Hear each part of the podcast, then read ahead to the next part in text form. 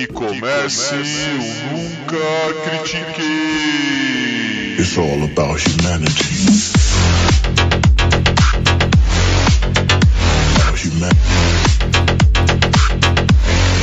Boa noite, bom dia, boa tarde. Bem-vindo a mais um episódio do podcast esportivo, embasado, não jornalístico e zoeiro. Eu nunca critiquei. Eu sou Maurício, the host with the most, o seu Frank Westbrook desse episódio. E comigo, o meu LeBron James de hoje, o Arthur Pinde. E aí, Pindão, como é que você tá? Era tão previsível o meu nome, mas o seu nome que você escolheu, o mix de assuntos, né? Mas tá bom, pelo menos dá pra falar o nome do LeBron nesse episódio, onde a gente vai falar dos playoffs e ele não está neles. Né? Não está nos play-ins, não está nos playoffs, temporada patética do Lakers, mas elenco patético, más decisões. Cara, é a, gente, a gente pode é, dar uma palhinha de dois minutos no Lakers? Eu acho que é necessário dar uma palhinha. Manda ver, então vai. Então vamos lá. É, olha, elenco patético, eu já acho que não.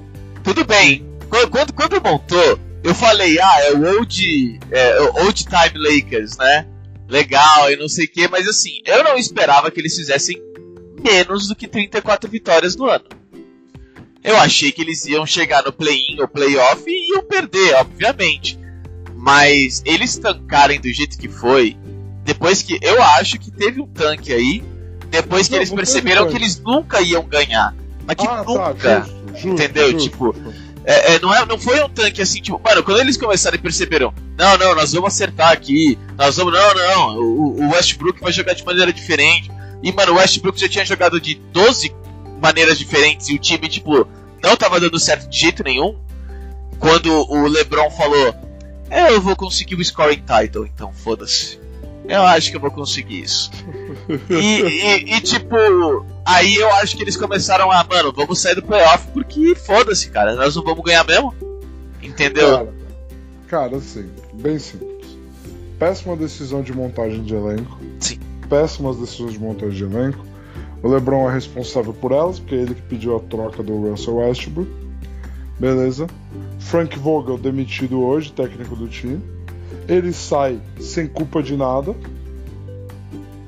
Ele sai sem culpa de nada. Ele ganhou um título. O elenco era péssimo. Todo mundo viu que o time defendia muito bem por causa do que ele tinha montado. E depois tiraram o elenco dele. Botaram vários jogadores que eram bons seis anos atrás e falaram assim: faz eles marcarem, vai ser legal, vai ser divertido. E aí foi horrível.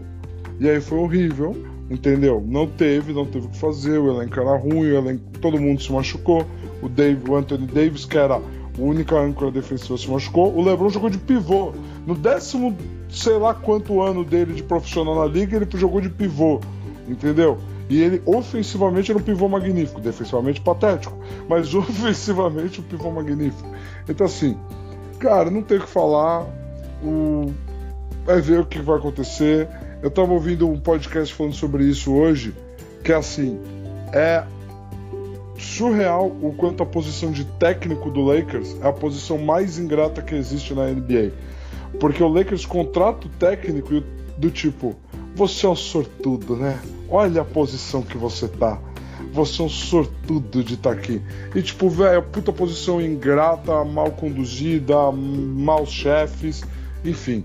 Peraí, de- nós estamos falando do Lakers ou nós estamos falando do Flamengo? Não, não, do Lakers, definitivamente. Flamengo, Flamengo dois finais de Libertadores aí, tá bem. É, o Paulo Souza tá pra ser demitido de novo já. Tipo, então é, é- é parecido, cara.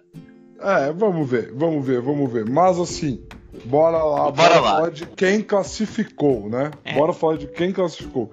Qual o primeiro jogo na nossa lista aí, Maurício? Cara, o nosso primeiro jogo aqui é Brooklyn Nets contra Cleveland em Brooklyn, que é o mais importante, eu acho. É o mais importante. O time que talvez não tivesse nenhum mando de quadro no play-in conseguiu dar uma arrancada no, no final da temporada. Não foi excelente, eles não parecem grande coisa, mas ganharam esse mando de quadro contra o time do Cleveland que, cara, é uma dó.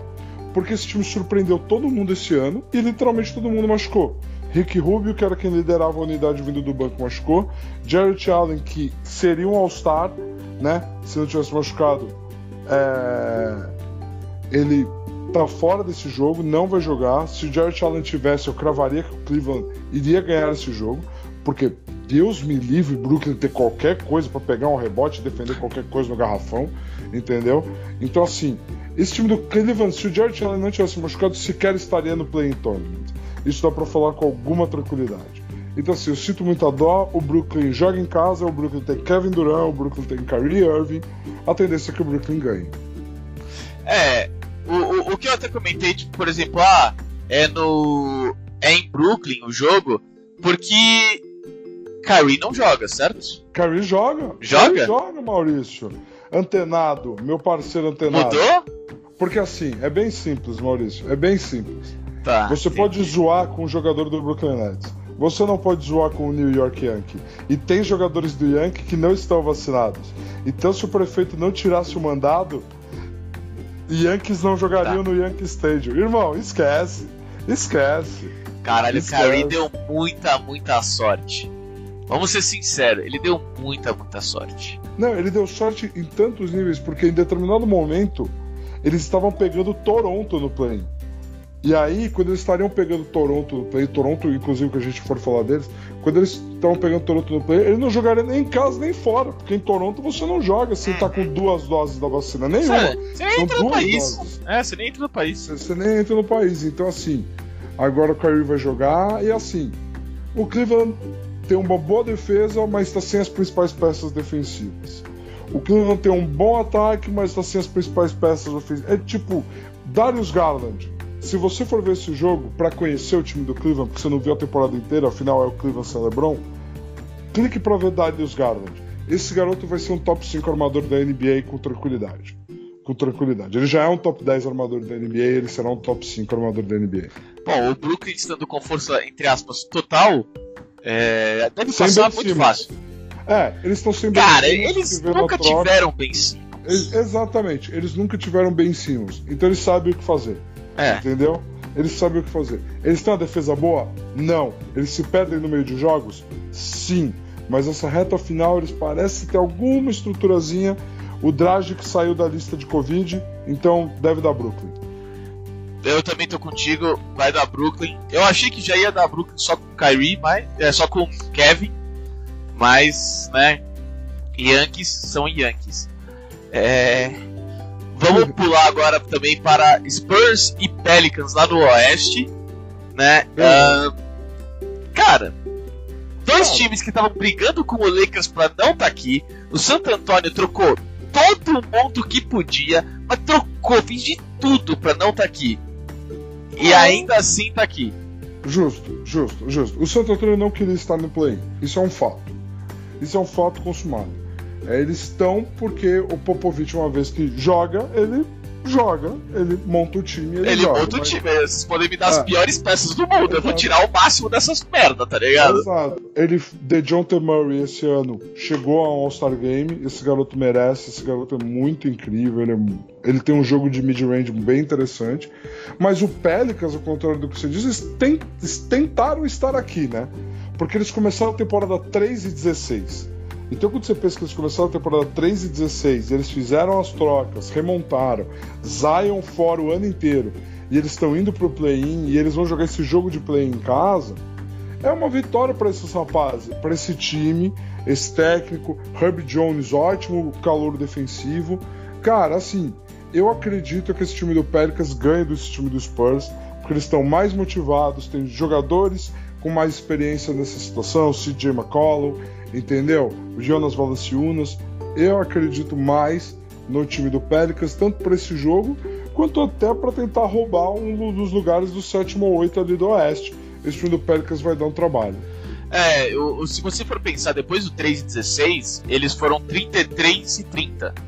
O que, tipo, cara, tá acima do, do- dos 500, entendeu? acima então, dos 500, exato, exato. Se você olhar as tabelas, acima dos 500, essa campanha eles talvez estivessem em sexto, talvez tivessem pego playoff direto.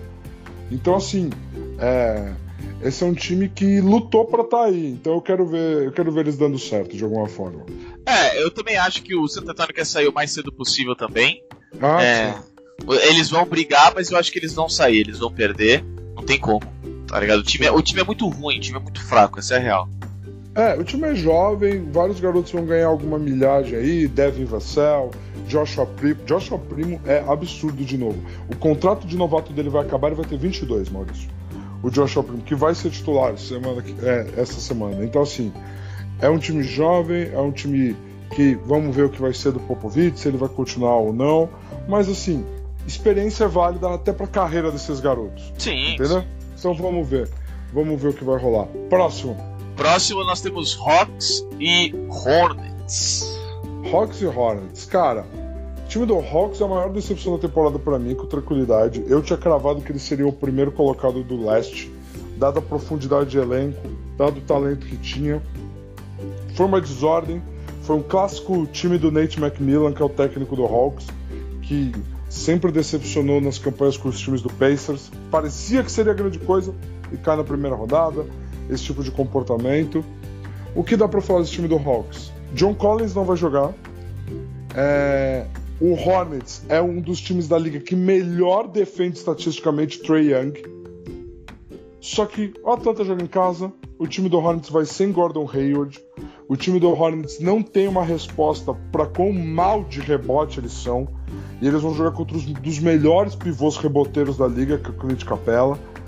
Eu acho que dá Hawks. Hawks em casa. Outra vez Charlotte Hornets caindo no play-in, não indo longe no play-in, não passando do play-in, na verdade. Mas eu acho que esse jogo vale muito mais pro orgulho do Hawks do que qualquer coisa. Esse era um time que era para estar tá brigando por mando de quadra, no mínimo, no mínimo, dando muita coisa errada. E eles estão jogando nono décimo do play, é uma decepção gigante. É, não, o, o, o Hawks é. O, o Hawks é, é o. Ele tá demonstrando um padrão para mim no leste, cara. Hum. É, o leste tá com um padrão de times interessantes para se olhar, mas só por esse ano. É assim, hum. Nós temos um Boston Celtics que está jogando pra caralho, tá brigando pro primeiro seed, tá? E aí nos próximos anos desanda, perde bastante, começa mal, aquelas coisas. Aí Filadélfia, não, Filadélfia com um time destru... Nossa, absurdo. Mano, os próximos anos vai ser incrível. Dá confusão, dá não sei o que, pronto, já não, também não tá mais brigando pelo primeiro seed, sabe? Tipo, Atlanta. Pô, Atlanta, mano, veio pra bater em todo mundo e tá classificando em nono. Sabe? E, o, o, o Milwaukee também era o time para ser batido todo santo ano, não é o primeiro seed. Ah, ah mas, mas, então. Não, não, eu, eu, olha, eu, eu entendo. Existem, para tudo que eu falei, existem mil fatores que aconteceram, seja lesões, seja trocas, Covid, COVID mano, eu, eu entendo tudo perfeitamente. Mas não muda o fato de que nos últimos, sei lá, cinco anos na Conferência Leste, o time que todo mundo ficava, não, esse time pros próximos três anos ou vai crescer, ou é o time não sei o que, ou é qualquer coisa. Cara, ah, ele não entrega, ele não entrega o que todo mundo acha que ele vai entregar, nem, nem tipo, ah. uma pequena evolução. Tipo, eu não acho que o Atlanta ia ser o primeiro que nem você. Eu, eu, tipo, eu realmente não achava. Sabe? Só que, tipo, nono? Não. Não. Então, então, nono não. Mas essa é uma análise complexa. Porque assim, primeiro de tudo, né? Você teve 10 finais seguidas do nosso amigo LeBron James jogando no leste. Então, assim. Contra quem? era o, ah, o que era o futuro? Entendeu? Você teve o Toronto pegou uma janela de oportunidade, trocou pelo Kawhi e foi campeão. O Bucks é esse time que você descreveu, Maurício. O Bucks vinha crescendo, o Bucks vinha crescendo. O Bucks foi primeiro o ano que eles perderam pro Raptors. E aí veio a bolha, onde eles perderam pro Miami. Entendeu? E aí no ano seguinte, eles vieram e passaram o carro e foram campeões. E esse ano, entre Covid, lesões e tudo, eles se permitiram estar tá em modo avião praticamente. É um time maduro. Então, assim, entendo o que você está explicando. Mas o leste não tem uma dinastia, não tem um rei do leste a ser derrubado. Não, não, não. não. Ele, ele, ele já provou, esse é o padrão. Não existe um rei. É do tipo, cara, quando é, chegar no All-Star Break, a gente pode começar a pensar o que vai acontecer no leste. Ah, isso, isso, isso, isso, é, uma, isso é uma crítica geral para a liga que tem sido muito feita essa temporada. A diferença gigantesca do All-Star Break Trade Deadline, né? All-Star Break Trade Deadline, que tá tudo ali junto, a diferença da liga de um para outro mostra o quanto 82 jogos é estúpido de temporada regular. É super desnecessário 82 jogos. Então vamos ver como vai ser isso.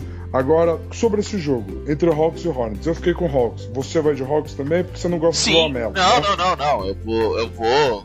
Eu vou de Hawks fácil. Eu acho que assim. Não é que eu não gosto do Lamelo, ele não tem jogado tão ruim quanto eu imaginei que ele ia jogar. É, tipo É. triple singles, que é o, o Lonzo Ball. Mas. é, ele tem jogado muito, muito bem. Mas eu acho que ele não tem experiência ainda, tá ligado? Tipo. Ele não passou por um March Madness, ele não passou por um Final Four, tá ligado? Tipo. Ah, é sério. é, tipo, ele não tem experiência nenhuma em playoff, cara. Nenhuma. Entendeu? Tipo, aonde? Na Austrália, tá ligado? Tipo, em que, não. em que não tem pressão nenhuma. Eu entendo que lá tem pressão da torcida, mas pra ele, ele, tipo, não vou fazer minha carreira aqui. Não tem pressão em mim. Entendeu? Então por isso que eu acho, tipo, falta experiência pra ele pra esse momento contra um cara que, tipo, fez a carreira dele nesse momento. Entendeu? Cara, ok, ok, ok. a carreira de um ano dele, mas sim. É, é- é assim.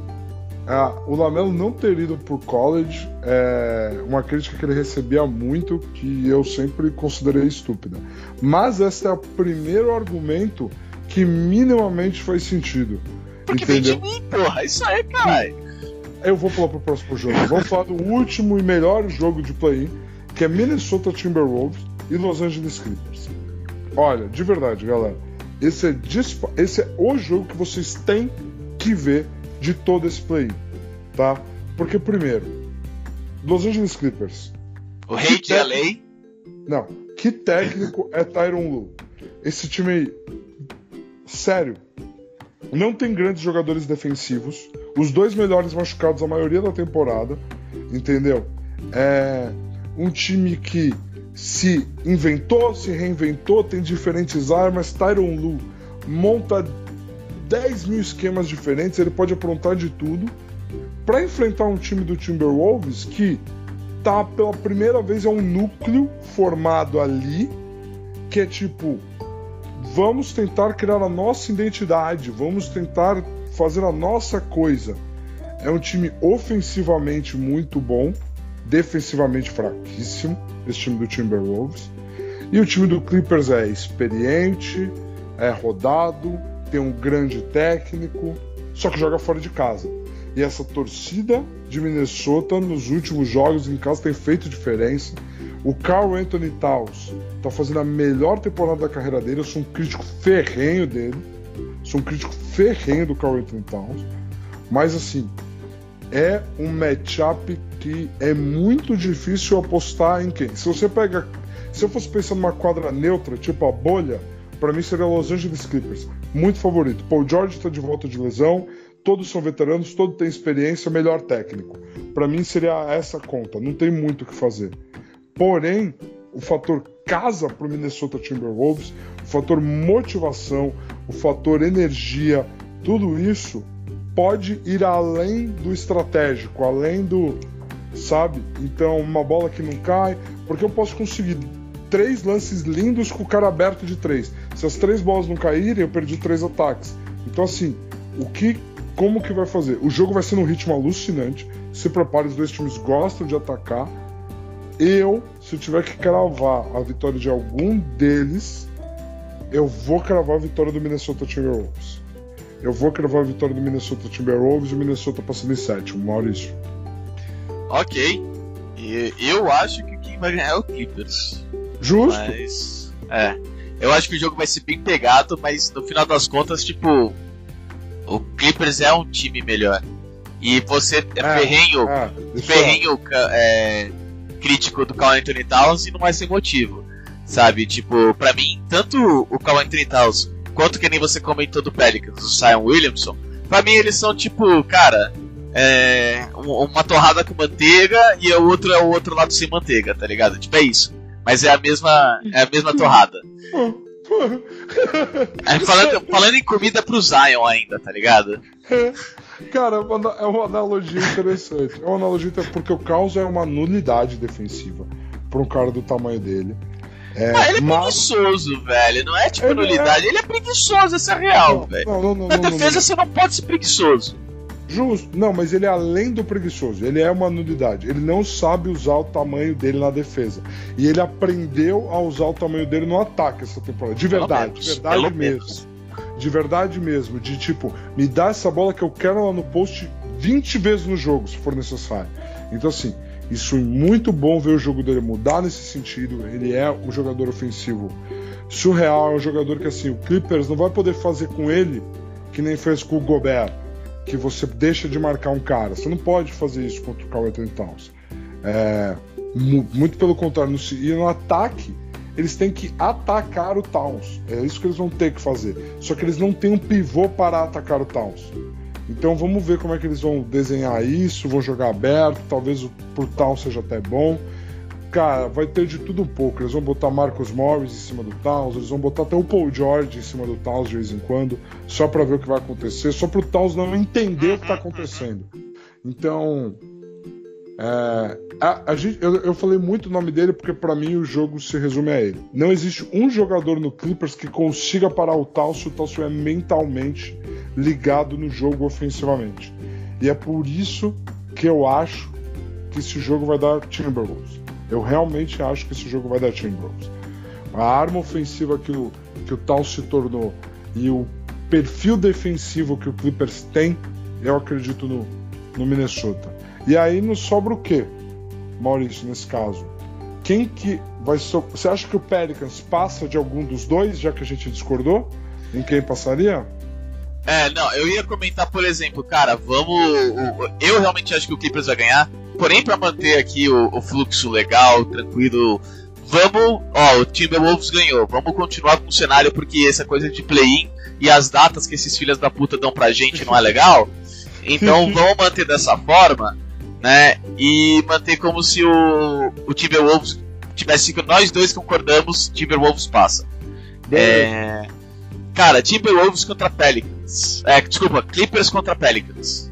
Né? Clippers em casa Cara, é Clippers. é Clippers. É Clippers. É a cidade inteira de Los Angeles porque, tipo, o outro não tá. Entendeu? Então Ah. eles, tipo, ué, mas é real, tá ligado? Vai ser do tipo, mano, se vai ser pra assistir algum playoff aqui, tem no mínimo quatro jogos, vai ter uns, uns 10% que vão botar a camisa do Clippers e vão falar, foda-se, eu quero só ir pela zoeira. entendeu? Pra gritar, Ah. pra berrar. Absurdo. Mas é verdade, cara. Eu, eu realmente acho que, tipo, o fator casa e o time também, sabe? É, o fator casa e o time eu acho que, que fazem toda a diferença. Eu não, eu não Completa. vejo. Completa. Eu não vejo o Pelicans passando independente de quem eles pegarem. Só que eu acho que se o Pelicans pegar o Clippers, é uma certeza que eles estão fora. Se o Pelicans pegar o Timberwolves, eu acho que a questão de já ter perdido um jogo em casa pode psicologicamente pesar contra o Timberwolves. Mas pegando o Clippers da Clippers. E no leste, a gente concordou que passa Brooklyn e aí o Cleveland vai receber o Atlanta Hawks. Cara, eu vou de Hawks. Eu vou de Hawks. Mesmo o Cleveland jogando em casa, mesmo a torcida sendo tudo, mesmo o Hawks sendo cheio de problemas, eu vou de Hawks. E você? Eu quero falar Hawks. Eu não, eu- honestamente, eu não acho. Mas eu vou falar porque também pra manter o fluxo. Mas assim, é, é, é o, é o fator Young, né, cara? Ele pode roubar o jogo. Entendeu? Tipo, como esse é mata ou mata, tá ligado? Não tem nem jogo de volta. Sabe? Se esse cara, do nada, mano, acerta 5 de 3 seguidas e tomando o primeiro quarto ainda, acabou, velho. O outro time psicologicamente já era, tá entendeu? Não, não tem como voltar. E ele é um jogador que pode fazer isso. Ele é um jogador muito do tipo, cara, se a minha mão acertar, fudeu, cara. Porque, psicologicamente falando, eu não vou parar de chutar e eu não vou parar de errar. Eu sou esse tipo de jogador. Entendeu? Então é, é complicado. Eu, eu ainda acho que talvez o, o Cleveland consiga fazer um barulho. Mas eu, eu vou concordar contigo e vou ficar de, de Hawks. Cara, Ah! é- meu Deus, isso era um falcão, tá? Isso era um gavião, quer dizer, né? É- Era o Shaquille O'Neal, na verdade, mas O- ele o fica fazendo isso. Tá, é assim, pra mim é. Eu quero, eu queria muito ver a torcida do Cleveland Quero? vibrar. Quero muito ver a torcida do Cleveland vibrar, aquela arena, eu acho muito legal. Aqueles garotos merecem, Evan Mobley, Darius Garland, fizeram uma temporada incrível, mas eu vou de Hawks, eu vou de Hawks nesse jogo. É, É, é muito triste o time do Cleveland, todo mundo lesionado, cara. É uma sacanagem. É uma sacanagem. Mas eu digo uma coisa: se o Cleveland ganhar, vai ser muito legal. Vai ser uma energia muito boa de um time que fez ao longo do ano mais por merecer do que o Atlanta. Isso é um fato. É um time que fez mais por merecer ter uma chance de jogar uma série inteira de playoffs do que o, do que o time do Atlanta. Isso é um fato. E aí, meu amigo Maurício, esses times que passaram agora vão ter que pegar o primeiro colocado e o segundo colocado de cada conferência. E os cenários não poderiam ser mais distintos, porque no Oeste nós temos um primeiro e um segundo que voaram de distância em relação aos seus adversários. E no leste a gente teve um clusterfuck aí que basicamente sobrou para alguém, né? É. Essa primeira posição. Então assim, vamos de, vamos de leste, vamos de leste. A gente acabou de passar o Hawks como oitavo. E nesse cenário onde a gente passou o Hawks como oitavo, eles vão pegar o Miami Heat. Assim, a gente acabou de falar que o Cleveland talvez merecesse passar por organização. O que falar então do Miami Heat, que teve Jimmy Butler fora por um monte de jogos, Ben Adebayo fora por um monte de jogos, Kyle Lowry fora por um monte de jogos. Botou vários caras que ninguém nem sabia o nome para jogar. Teve determinados momentos que tinha um cara chamado Yurt Steven, que ninguém nunca ouviu falar jogando de pivô para eles, pegando mais de 15 rebotes no jogo. Entendeu? E aí, esses caras têm primeiro do. É, Jimmy Butler tre tretando com o treinador, o Donis Haslem falando que ia pegar o Jimmy Butler na porrada no banco. E esse time terminou em primeiro no leste. Eu acho esse time casca grossa, eu acho esse time absurdamente bem treinado, seja Hawks, seja Cleveland. É Miami que passa. É Miami que passa 4x0 ou 4x1 com alguma tranquilidade. E você? Não, eu acho 4x0 até. Eu, pra mim, o time, do, é, o time do Miami é, é aquele time.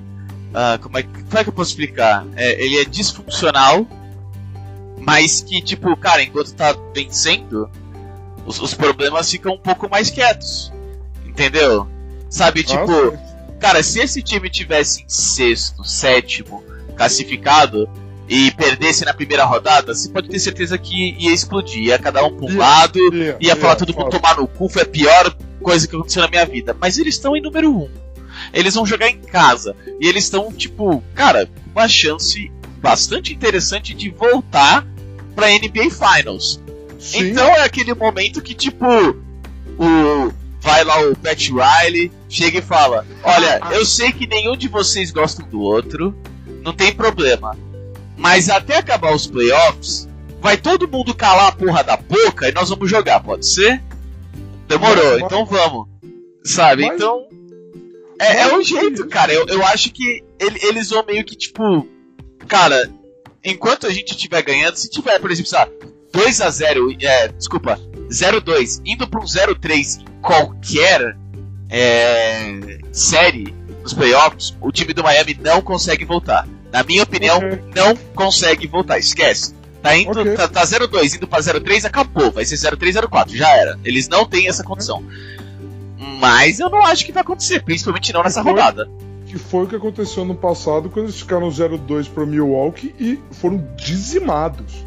Dizimados. Depois de eliminar Milwaukee no ano anterior, tomar um 4x0 que eles tomaram na primeira rodada no passado foi uma coisa e tanto. Então, interessante sua análise. Eu gosto do time do Miami, esse time do Miami é muito bem treinado. Esse time do Miami, todo mundo defende muito bem, tirando o Tyler Hero e Duncan Robinson, que assim, não querendo falar de estereótipos, mas, né? Aí é, todo ok, mundo, vai, vai, vai, pula! Todo, todo mundo defende muito bem, menos eles. Mas vamos. Porque esse primeiro oitavo é muito claro que é um 4-0. Porém, tendo um primeiro oitavo no Oeste que é Suns e Clippers, que é revanche das finais de conferência do ano passado, cara, o Suns é o melhor é time 4 da NBA. 0. Bom, mas é 4 a 0. É o melhor time da NBA. Ponto. Mas que É 4 a 0. Mas que é 4 a 0. será o melhor primeiro oitavo. Ah, sim. sei lá quantos é, anos. dos últimos 10 anos, certeza. Não, não, não, dos últimos 10 anos não, porque eu teve o Memphis que eliminou seu Spurs lá, do Zach Randolph, coisa maravilhosa. Não, Galera, pra quem não conhece isso, isso é maravilhoso. Pula, esse, pula, esse, não, a Suns, e que tem muita coisa pra Memphis, falar ainda. Esse time do Memphis escolheu perder a sétima posição para ficar em oitavo, para pegar os Spurs, que era o primeiro, e eles ganharam a série. Isso é, isso é surreal. Bom, beleza. Mas por que, que eu falei isso? Porque se nós dois estamos juntos, que o Suns é o melhor time da NBA e que o Suns vai ganhar do Clippers, mesmo com todo esse cenário, mesmo sendo um matchup interessante, é o melhor time, o mais eficiente da NBA de longe. De longe, mas assim, não é que de longe, é de muito longe. Maurício, eu vi essa estatística um tempo atrás e se eu tiver errado, eu peço por favor que me corrijam. Mas dos top 15 jogadores de melhor estatística em clutch time, que é momentos decisivos do jogo, os cinco titulares do Fênix estão. Porque esse é um time que cria diferencial de pontos quando o jogo aperta, que nem nenhum outro. O jogo aperta, a bola fica mais difícil de cair. Não pro Suns. Tum, tum, tum, tum, tum. É isso. Essa semana, querendo jogar jogo qualquer, eles viraram um jogo pra cima do Utah Jazz, que fez o Donovan Mitchell quebrar coisa na mesa de, de comentaristas. Então, assim, eu, real, real acredito que vai dar Suns. Mas por que, que eu falei do Grizzlies também? Por que, que eu falei desse matchup do Santo Antonio Spurs? Porque esse ano nós tivemos o Revival, que começou no passado e esse ano está cravado está lá, é realidade. Quem que nesse podcast falou que o Memphis Grizzlies ia ter mando de quadra esse ano, nos playoffs? E não só mando de quadra, segunda melhor campanha da NBA no ano. A nova superestrela da NBA em quadra. Memphis Grizzlies de Jamoran. É a, mesma, é a mesma pessoa que falou que o Warriors não estaria nos playoffs. Cara, eu eu tô brincando. Indo, do jeito que a temporada deles estava indo. Enfim. É... Mas é, é, Foi tu mesmo. Foi tu mas, mesmo. Assim, esse time do Memphis eu adoro.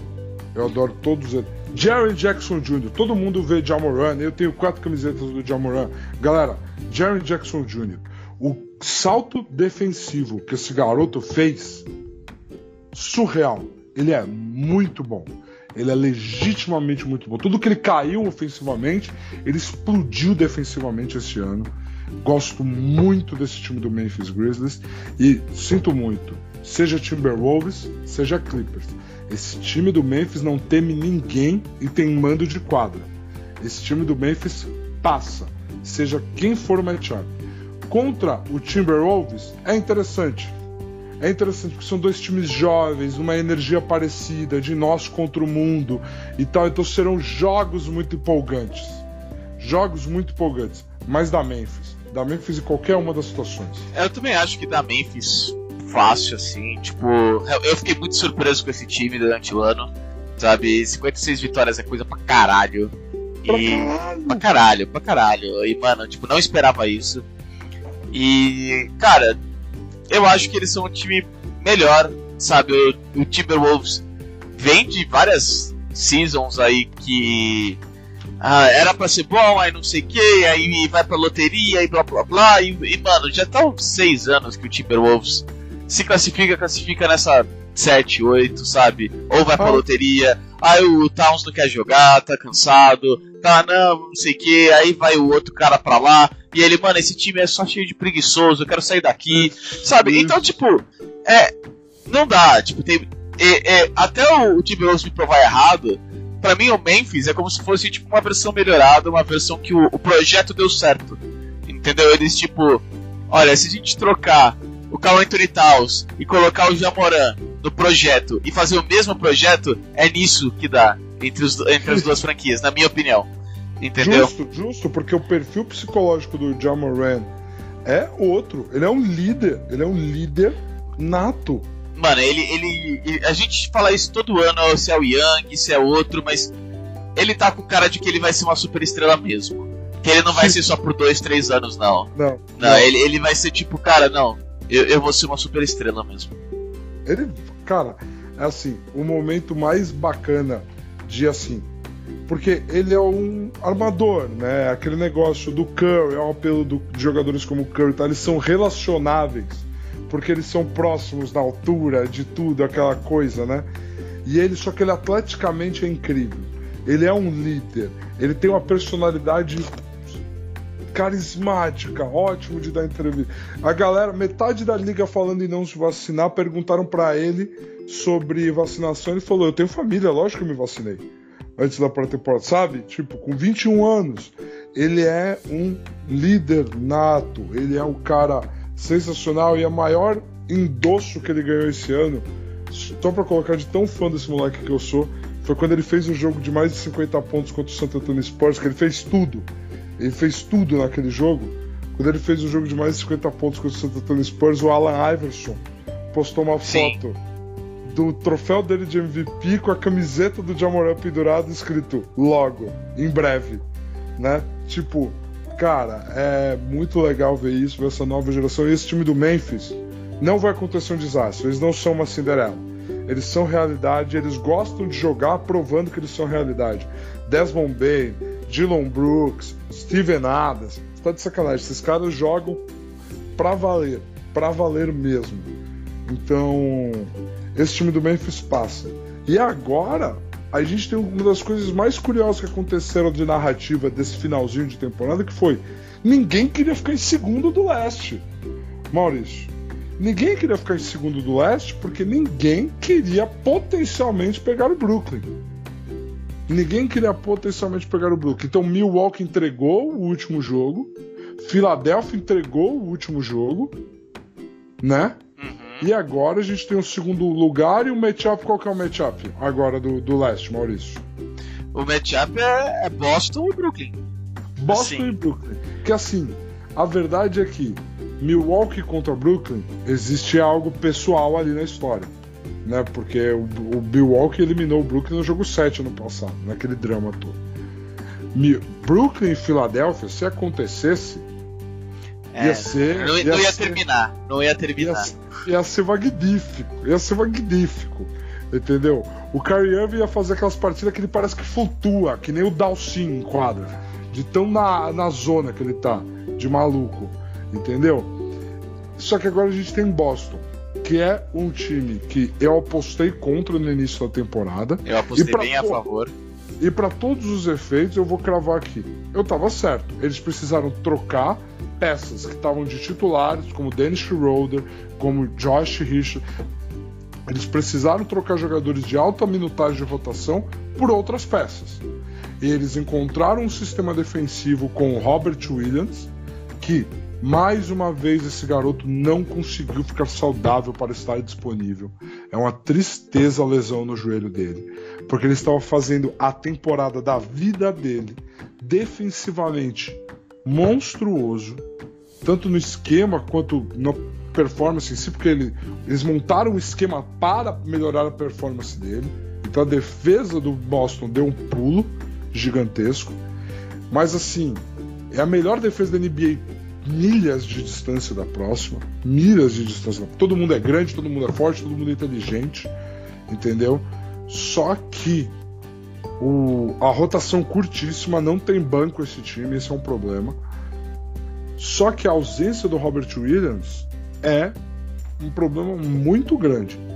E o Brooklyn Nets embalado contra um Boston sem ser o melhor jogador defensivo, por tudo, por mais que tudo indique que Boston é o favorito, eu vou pegar Brooklyn aqui, Maurício. Eu vou pegar Brooklyn aqui. Olha, eu vou. Eu vou queimar minha língua. Porque eu vou zicar o Boston. Você vai zicar o Boston? Vou. Eu acho que Boston passa 4x3. Eu acho que o Nets de novo. Nossa, nossa, você vai eliminar o Duran no jogo 7 de novo. De novo. Assim, ele já pagou alguns pecados já de ter ido pro Warriors. Ele, você precisa fazer isso com ele de novo, mano. Sério mesmo? Eu tô, mano, eu tô achando, cara. Tipo, de verdade. O cara rompeu Aquiles durante a NBA Finals. Aí ele foi eliminado no jogo 7 que ele perdeu as outras duas coestrelas dele por lesão. Entendeu? O arremesso pra ganhar o jogo ele botou o pé na linha e você vai eliminar ele no jogo 7 de novo, malandro. É o que eu acho, cara. Cara, é assim. É assim, acho vai ser. Mano, todo jogo vai ser uma briga. Você Vai, fala assim, ah, vai, vai. ter fator casa? Pode ter fator casa sim, mas, mano. É, é- todo jogo vai ser uma briga. Vai ser Todo foda. jogo vai ser uma briga. Todo jogo vai ser uma briga. A gente vai ter jogo de 40 pontos do Duran, jogo de 50 pontos do Tatum.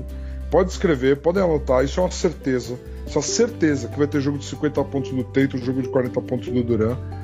Mas a defesa do Boston é ótima, a defesa do Boston consegue conter Kyrie Irving. É um fato que a defesa do Boston consegue conter Kyrie Irving, mesmo sem Robert Williams. É uma garantia isso. Só que eu de verdade acredito que esse ataque do Nets é montado de uma forma muito interessante para enfrentar a defesa do Boston. Porque eles conseguem jogar esquemas de três guardas, onde eles jogam Bruce Brown, Gordon Dragic, Kyrie Irving. E aí, sem o Robert Williams, contra o Horford e toda a sua lentidão, eles podem se dar ao luxo de jogar com Kevin Durant de center. E aí é um time que eles têm feito, Maurício. E aí vira um time ofensivamente muito interessante. Muito interessante. Eu acho que eu acho que da Brooklyn 6, Brooklyn rouba um em Boston e fecha em casa. Essa é minha aposta, que dá Brooklyn em 6. Eu não acho o time do Brooklyn tudo isso, eu acho a defesa do Brooklyn ruim, mas eu acho que o passar do play-in e um Boston sem Robert Williams é talvez a o né a, o Kyrie ter o mandato o mandato do, da vacina tirado pode ser o lucky break que ano passado foi todo retirado do Nets e esse ano pode vir. É, eu, eu acho que a, a, defesa do Boston é melhor, assim como vantagem do que o ataque do Brooklyn. Ou, se você prefere, a defesa do Brooklyn é ruim demais comparado com o ataque do Boston. Entendeu? Eu acho que quando você soma os dois, o Boston tá na vantagem para mim. Entendeu? Eu ainda coloco os sete jogos porque, tipo. eu, vou, eu, vou, falar a real, tipo, pega uma moeda, fala quem passa, dá na mesma, tá ligado? Tipo, vai ser um puta de um jogo. Entendeu? Uma puta de uma série. Mas. Cara, é, é diferente quando você fala, não, o LeBron James vai jogar de center, ele vai improvisar e, tipo, nada, na defesa ele vai ser ruim, mas no ataque ele vai usar o corpo e, do que, ah, o Kevin Durant vai jogar de center. Tá, não, ele vai ser serviceable na frente e vai ser horrível na defesa.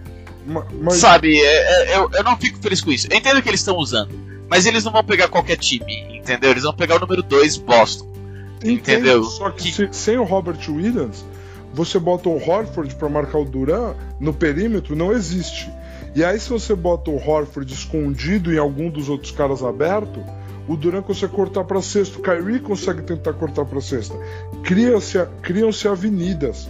É, eu entendo o seu ponto, uhum. eu entendo o seu ponto. A defesa do Nets é realmente horrível, realmente horrível. E se as bolas não caírem, pode dar Boston. Eu também acho. Eu também, Boston é o provável favorito para essa sim, série. Sim, sim. Mas eu tô apostando em Nets em 6 aí, porque essa vai ser minha zebra. Nice. Então vamos pra 3 e 6. 3 Vamos 6, pra... bora. Milwaukee Bucks e Chicago Bulls. Milwaukee em 4. Talvez em 5 com um jogo de 50 pontos do DeRozan. É, é então, eu acho que tipo, o DeRozan vai, vai, vai se mostrar assim, tipo, cara, eu amadureci, eu cresci muito, eu voltei pro leste um jogador diferente. Mas eu não acho que ele tem chance nenhuma contra o Yannis. Desculpa. Não, não, não tem. Esse time do Bulls teve, tiveram muitas lesões. Tá sem Lonzo Ball. Tá entendeu? Não achou alguém para jogar ao lado do Vucevic, porque o Patrick Williams ficou fora o ano inteiro e agora que ele voltou, então o entrosamento não tá ali.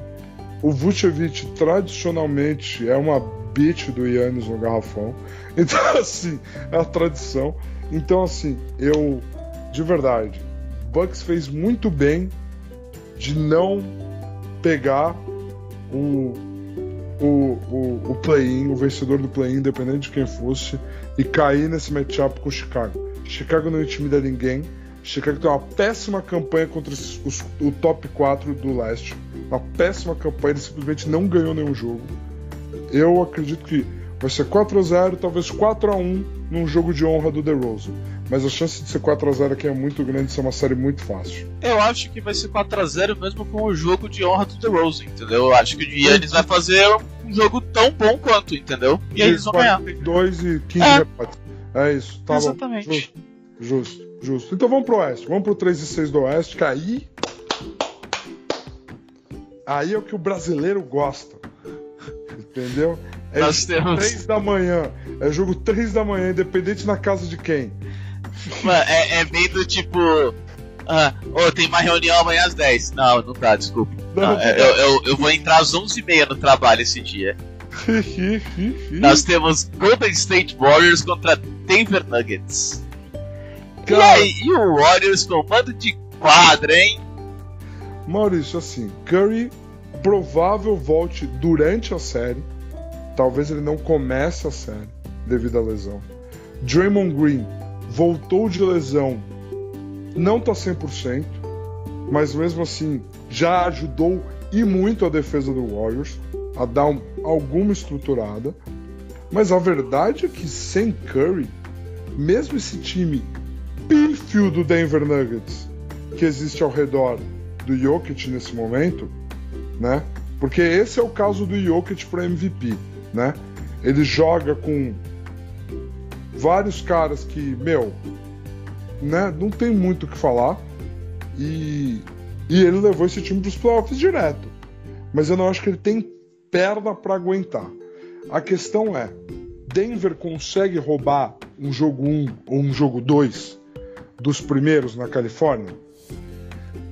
Se Denver conseguir roubar um jogo 1, dá pra descansar o jogo 2 e voltar pra casa, mano. Dá pra descansar o jogo 2 e voltar pra casa. E aí é outra série. É outra série. O Warriors é favorito. Curry deve voltar durante a série.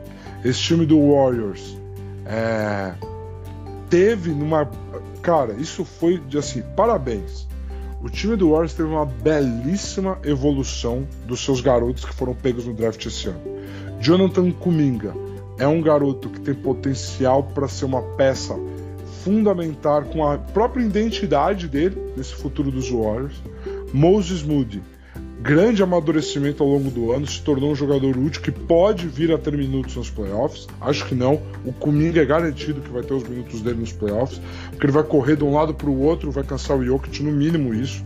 Ele tem físico para tentar atrapalhar o Jokic numa defesa de cobertura, numa defesa de ajuda. Então, assim, e dar um alívio pro Draymond. Kevin Looney vai ser uma peça muito importante na marcação do Jokic durante essa série, entendeu? Eu acho que dá o Warriors, mas se Denver roubar um joguinho, os Warriors começam assim, Curry, que tal você voltar a 70%? Porque a gente precisa de você. Ao invés de você voltar aos 85% planejado, que tal você voltar a 70%? Porque a gente precisa de você. E isso vai ser muito interessante. Esse jogo 1 vai, des- vai, vai, vai fazer muita diferença. Muita, muita, muita, muita diferença. É, eu acho assim, o, o jogo 1, sim, vai ser. Mas, por exemplo, se, na minha opinião, se Denver ganha o jogo 1, o, o Curry volta. Independente, jogo 2 ele tá de volta. Se falar, puta, mas eu não tô no mesmo ritmo, tudo bem, você vai jogar como é, spot up shooter. Entendeu? Vai ser um outro jogador que vai carregar a bola. A gente vai tentar isso que você vai ser o chutador de 3. Isso vai ser o, mais importante. Pra gente conseguir tirar 25 pontos de você e pronto tá ligado? Tá ótimo já. E, e eu acho que assim, cara, quando o Curry volta, independente de como ele volta, tudo muda. Né? Sim, Tipo, tudo muda. Ele é um tipo, ele é um, ele é um jogador como esse, entendeu? É Como, mano, LeBron James voltou de, de lesão no meio do da série. Cara, tá 100%, tá 80%, tá 70%, mano, o jogo muda. Entendeu? É. Então, tipo, é, eu não acho que Denver tem perna, que nem você falou, com a volta do Curry seja jogo 2, que, mano, se perder, eu acho que ele volta na hora. Eu acho que eles, eles encontram um jeito de fazer ele voltar na hora. Então Sim, eu acho que, sim. tipo, e se eles não perderem, eles podem, tipo, jogar o jogo 2, e aí depois o Curry volta pro 3 ou 4. Eu acho que é, não tem jeito, pra Denver não tem o que fazer. Se eles ganharem, que nem você falou, o, pra mim, o Curry volta na hora. Ele, tipo, não, eu volto na hora, a gente encontra um jeito de me utilizar. Entendeu? É. E aí fudeu, e aí muda tudo, tudo nessa, nessa brincadeira. Nessa série. Justo, justo. O o Curry é o tipo de jogador que, que tem um termo que eu gosto muito, que é ele é um sistema ofensivo inteiro. Ele é um jogador e ele é um sistema ofensivo inteiro. Então, vamos ver. O Warriors é bem favorito para essa série. Já é um grande, grande, grande mérito do Jokic botar esse time do Denver direto nos playoffs que ele colocou. É um grande mérito. Então aqui, Maurício, confronto 4 e 5 do Oeste. Dallas Mavericks contra Utah Jazz. Cara, eu quero que você comece porque eu sou garotinho. Seu garotinho lesionado da panturrilha na última partida da temporada regular, saiu mancando, vai fazer um tratamento. A galera tem soltado todo tipo de estatística. O jogador que voltou mais rápido de lesão na panturrilha esse ano voltou em três dias, o jogador, mas o tempo médio é de 16.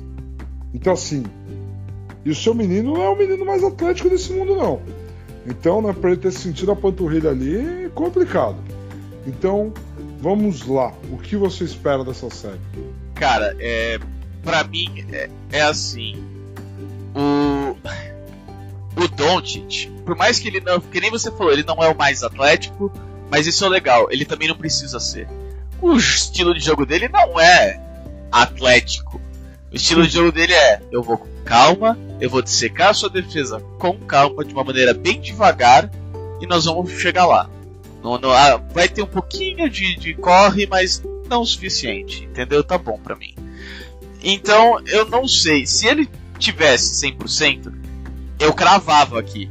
Esse é o ano que finalmente Dallas passa da primeira rodada. Entendi. Porém, sabe-se lá como é que ele vai voltar. E na moral, mesmo quando, tipo, todo mundo, ah, trocou o Porzingis e olha o que eles receberam, ainda pagaram Pix, meu, que ridículo. E, não... e, mano, o time do Dallas tá muito melhor do que antes, por sinal. Muito melhor, foi, muito foi... melhor. Eu tenho algo para falar sobre isso, inclusive.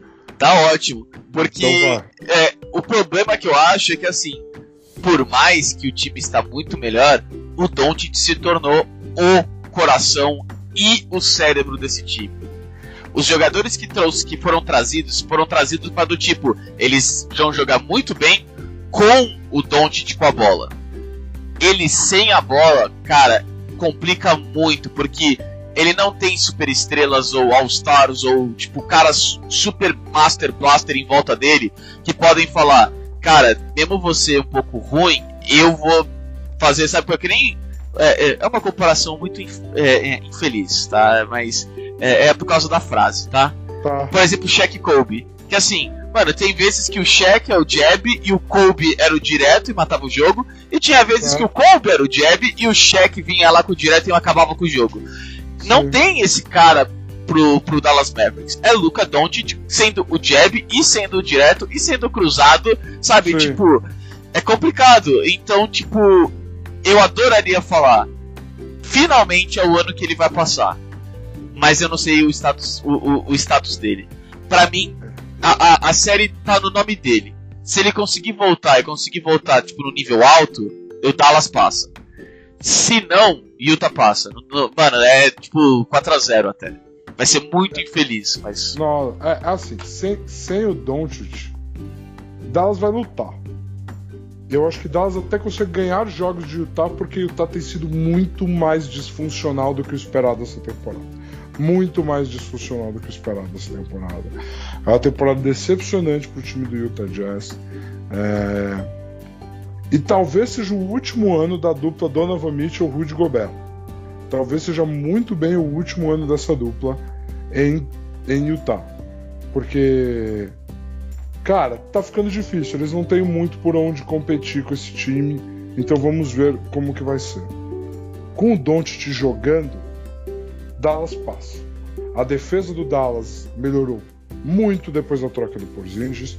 O ataque, você assistir o ataque do Dallas jogar é muito mais fluido e funciona muito melhor. E aí, Maurício, o que eu tinha para falar é o seguinte: para mim, o que rolou na troca do Porzingis colocou o Luca para mim como top 3 da concorrente ao MVP, tá?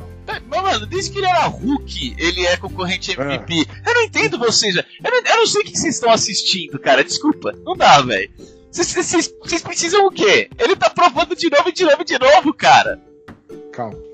Porque o jeito que foi, eu vou tirar um cara eu vou botar subpartes, mas o playground é todo seu.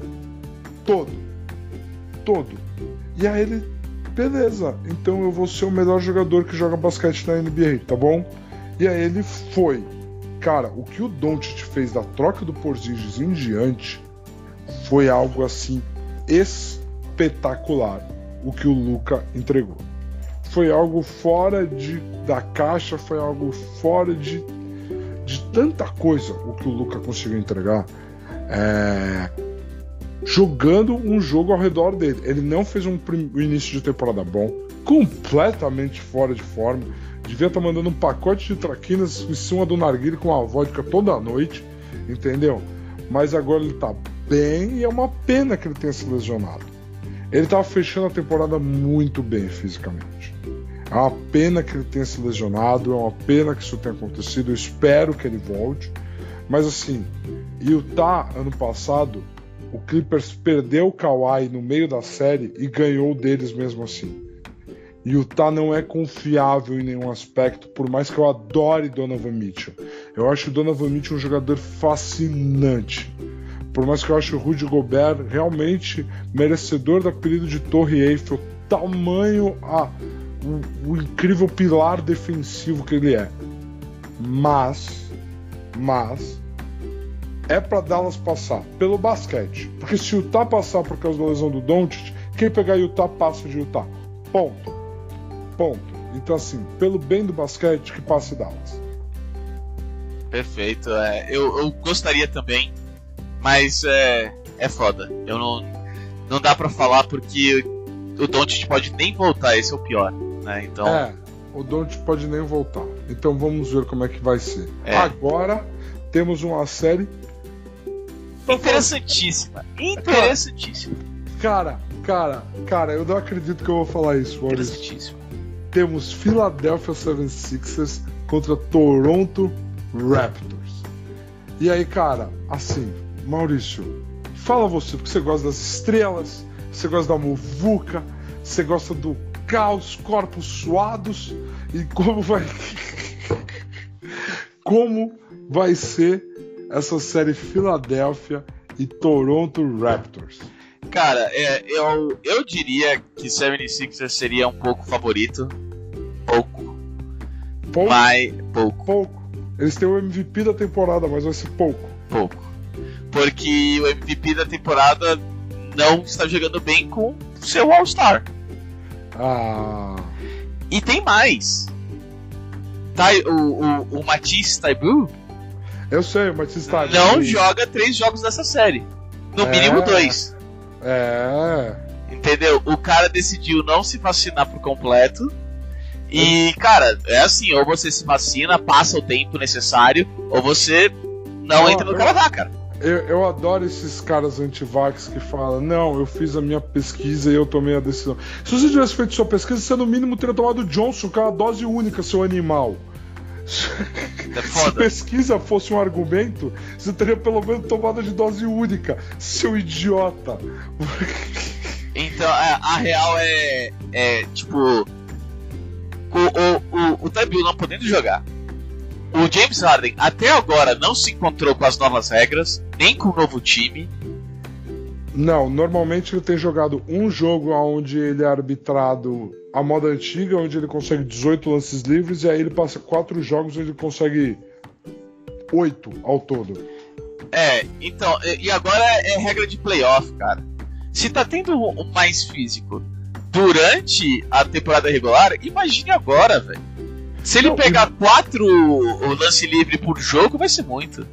Não, e vai ser assim: a gente vai estar tá falando de mais físico com um dos times que é montado para ser absurdamente físico. Até o cara e... pequeno deles, o Fred Van Vliet, joga como se tivesse 2 e 15. E na moral, a gente precisa conversar um pouco sobre o novo Kawhi Leonard. Que é a nova superestrela que ninguém fala porque não é tão divertido assistir. Não. Seu nome é Pascal Siakam. Não, seu, nossa senhora, pera, pera, galera. Galera, pera que eu tomei na curva isso daqui. Não, eu não esperava é, nem um pouco. É, é verdade. É verdade. Porque não é verdade. É sim. É sim. Eu achei que você ia falar pelo menos do novato, do Scott Barnes. Não, sim. Eu ia falar, ok, previsão ousada, mas o garoto tem potencial. Pascal Siakam eu tomei despreparado. Mano, ele tá jogando Demais. pra caralho. Demais. Demais. Agora, você escuta alguém falando, ô, o Pascal Siakam devia estar na discussão de MVPs? Não. Não, mas ele não devia, mas ele devia estar na discussão de All-NBA. Cara, De All-NBA, beleza. De MVP, não. a, a- discussão de MVP, eu tô pensando no top 10 até. Entendeu? Tipo, entrar numa discussão de MVP não é tipo, ah, tem que ser top 3 só e a gente só discute desses três caras. Não, para com isso, velho. Tem muita gente que é boa pra caralho na liga. Entendeu? E, mano, é impressionante como esse cara. Ninguém, ninguém olha pra ele. É que nem você falou, não, MVP não, não sei o que. Tipo, cara, ele pode ser um top 10. E aí você, tipo. Tá. Top 10. E, mano, o cara se tornou. Esse que eu acho foda. Ele se tornou a primeira opção. Ele se tornou o líder porque caiu no colo dele. E ele falou: foda-se, eu vou ter que jogar melhor. É só isso que eu tenho que fazer. E eu estou jogando melhor. Eu estou fazendo tudo que esse time precisava de mim. O que pediam pro Kawhi estão pedindo pra mim e eu tô, eu tô retribuindo. Tá ligado? Tipo, é. Pra, ô, na moral, Pascal Siakam pra mim deviam estar falando muito, muito, muito mais dele. Não, muito mais devia- dele. Que Tudo bem, tá mas falando- MVP talvez não, vai. Eu, eu posso ter forçado um pouco a barra mesmo, puxando um pouco mais a, a lista. Mas, cara, na moral, velho. Não, pra All-NBA, pra All-NBA eu acho bem válido, porque assim, o caso do Pascal Siakam nesse time do Toronto, porque esse time do Toronto, a verdade é, esse time passou ano passado inteiro jogando na Flórida, fora de casa o ano inteiro. Foi horrível pra eles o ano passado. Esse ano eles voltaram e esse ano eles montaram um time com o conceito de o seguinte: todo mundo no time é grande, todo mundo no time é físico. Nós temos um dos melhores treinadores da NBA que sabe montar sistemas defensivos variados de todos os tipos e joga tal zona que muda para outra zona que muda para todo mundo troca que muda para pressão é incrível então assim é o Fred Van Vliet que é o baixinho do time e aí mano você vira Anunobi Siaka Scott Barnes Precious Achiuwa é Chris Boucher todo mundo no time é grande é forte e o Gary Trent Jr. que mete bola de três a rodo que eles estão pagando uma bica para ele meter bola de três. Ele falou: tá bom, vou meter bola de três. E aí ele tá jogando muito bem. Esse time do Toronto é um time muito bem treinado, que uma vez que encontrou planos de como jogar, veio trabalhando isso. E eles saíram de talvez Toronto vá para o play-in para Toronto em quinto lugar do leste. É um mérito incrível, incrível. O garoto novato deles, o Scott Barnes, muito bom, muito bom. A galera tem falado dele para novato do ano. Não concordo, mas quem quiser votar nele fica à vontade. Ele é incrível, ele tem todos os fundamentos, ele tem estatísticas surreais. Eu lembro de ter visto esses dias algo como, por exemplo, é, 22 novatos, 22 rookies ao longo da história da NBA tiveram médias na sua temporada de rookie de 15 pontos, 5 rebotes e 4 assistências, pelo menos. Todos esses 22 ganharam o prêmio de novato do ano e o Scott Barnes está com essas médias. Só que quem tem assistido o que Cade Cunningham tem jogando, quem assistiu Evan Mobley ao longo do ano, eu acho que eles são candidatos melhores. Mas o, o teto do Scott Barnes não existe. Não, não existe. O Scott Barnes tem teto, tem teto para ser o cara que, tipo, série final de conferência Bucks contra Toronto é Scott Barnes contra Yannis. Porque ele Caralho. tem tamanho e inteligência para disputar isso. Então, assim, é, eu quero ver isso, eu quero ver o que vai acontecer. Mas essa série, qual que é a principal questão que você falou? Siaka. Siaka migrou para pivô, se tornou ofensivamente um pivô muito bom. Muito bom. Os números dele são incríveis, as performances dele são incríveis. Ele não vai marcar o Embiid, mano. Ele não vai marcar o Embiid nunca. Ele vai querer muito marcar o Embiid. Ele não vai marcar o Embiid. Aí o que, que vai acontecer? Rodízio de falta, que é tudo que o Embiid quer. O Embiid quer ir para a linha de lance livre. E aí você vai dobrar no Embiid lá dentro, vai abrir lá fora pro Harden. A tendência é Filadélfia ganhar essa série. É, eu. Porque eles não têm quem pegue Embiid. Esse é um fato. O Scott Não. Barnes é um novato, ele não vai aguentar marcar o Embiid nos playoffs. Não, eu, eu entendo e eu realmente acho que assim, o, o Siakam não, não vai marcar ele. Mas o Siakam não precisa. Ele não precisa jogar de 5 na frente e atrás. Entendeu? Ele, tipo, não, beleza, é, é mano a mano a defesa, fica você. Entendeu? Mas é, eu acho que o Embiid vai ser o cara a ser parado. E eu espero, é isso que eu, que eu acho muito importante. Eu espero que o Harden perceba isso. Ah, sim. Porque o treinador pede. O Doc Rivers é um treinador ultrapassado, velho, com os conceitos errados. Tá assim, já por algum perda. motivo saiu na lista de melhores de, De toda a história. Meu Deus do céu. Meu pai amado, o que, que aconteceu naquela. Que surto coletivo foi aquela lista, tá? Mas assim. Todo mundo ficou com O- pena dele, essa é real, cara. Agora sim, o. Se tem uma coisa que o Doc Rivers faz, é. Ele não é ruim. Não, não, não. Se tem uma coisa que o Doc Rivers faz, é. Essa jogada funcionou. De novo! De novo, De é. novo! De novo! Até eles responderem, vamos lá. É isso aí. Então vamos ver como vai ser isso. Eu acho que não ter uma solução pro Embiid com o Philadelphia tendo mando de quadra, Philadelphia é favorito nessa série e deve levar.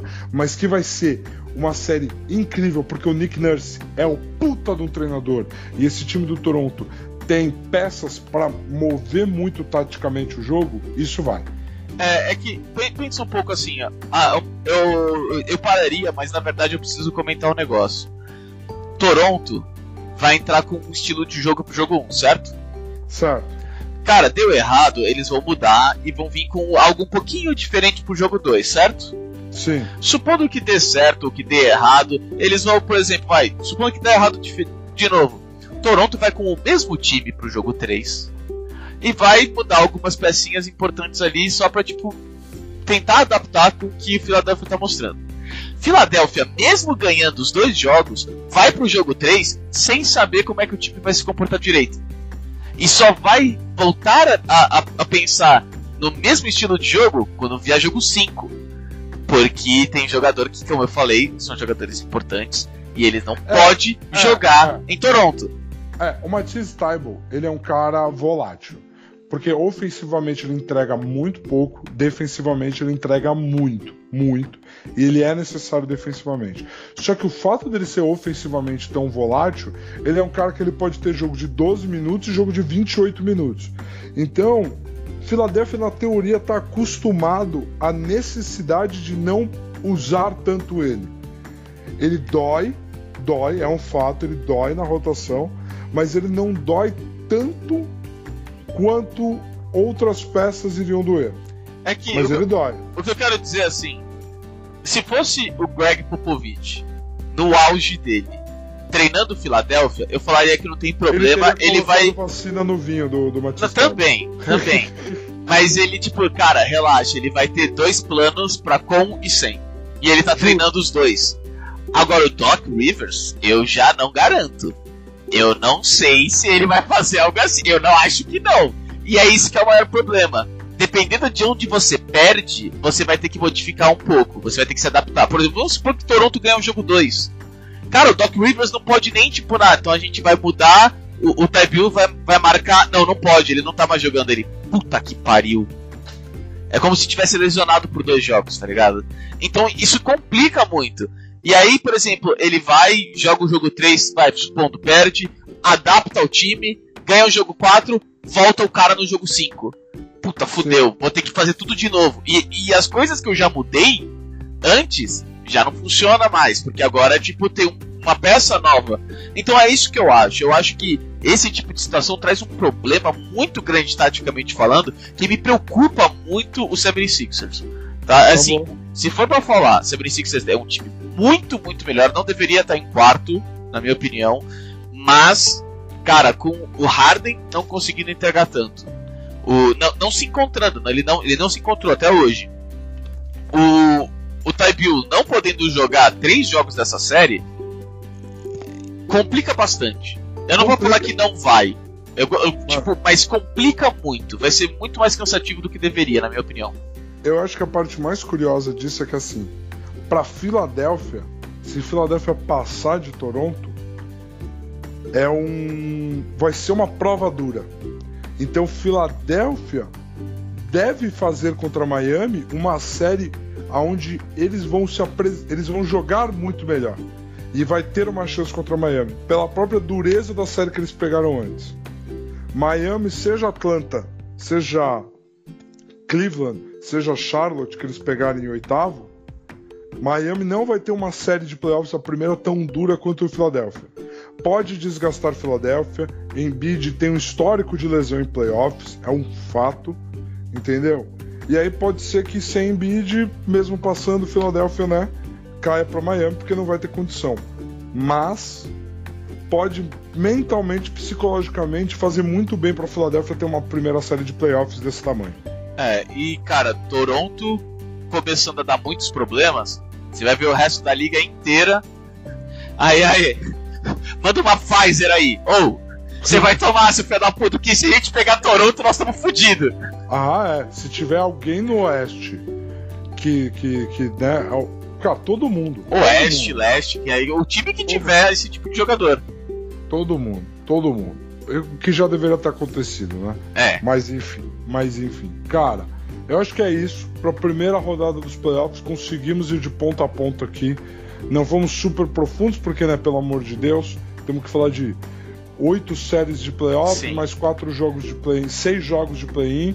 Então, assim, cá estamos tendo que, impro, tendo que improvisar porque os plays não foram jogados, entendeu? Então é. é. Mas, nosso ouvinte, espero que isso aqui seja uma companhia resumida muito boa, muito legal para você acompanhar os playoffs aí. Nós estaremos acompanhando, entendeu? E vamos comentar mais vezes aqui ao longo das próximas semanas o que tiver acontecendo. Beleza? Beleza. Maurício, muito obrigado por isso, hein, meu velho? Que isso, cara. Eu que agradeço aí, pô. De basquete não tem ninguém melhor para falar, cara. Ah, que fofo, mas tem. Mas que fofo. que fofo. Aos nossos ouvintes, a galera que chegou até aqui o final, tenham ótimos playoffs. Começa no sábado de, de feriado, entendeu? Então, assim, não faça programa nenhum. Fale para sua família que você quer guardar as energias para o domingo e tire seu sábado para ver playoffs. Aí no domingo, enquanto as crianças estão lá morrendo, comendo dentro de chocolate, nadando dentro de chocolate, a família inteira tá com sono por causa do bacalhau, o que você faz? Você vê playoffs. Entendeu? Você venceu esse primeiro final de semana, meu amigo. Você que tá aqui, você venceu. Então, manda ver e tenha um ótimo final de semana. Falou!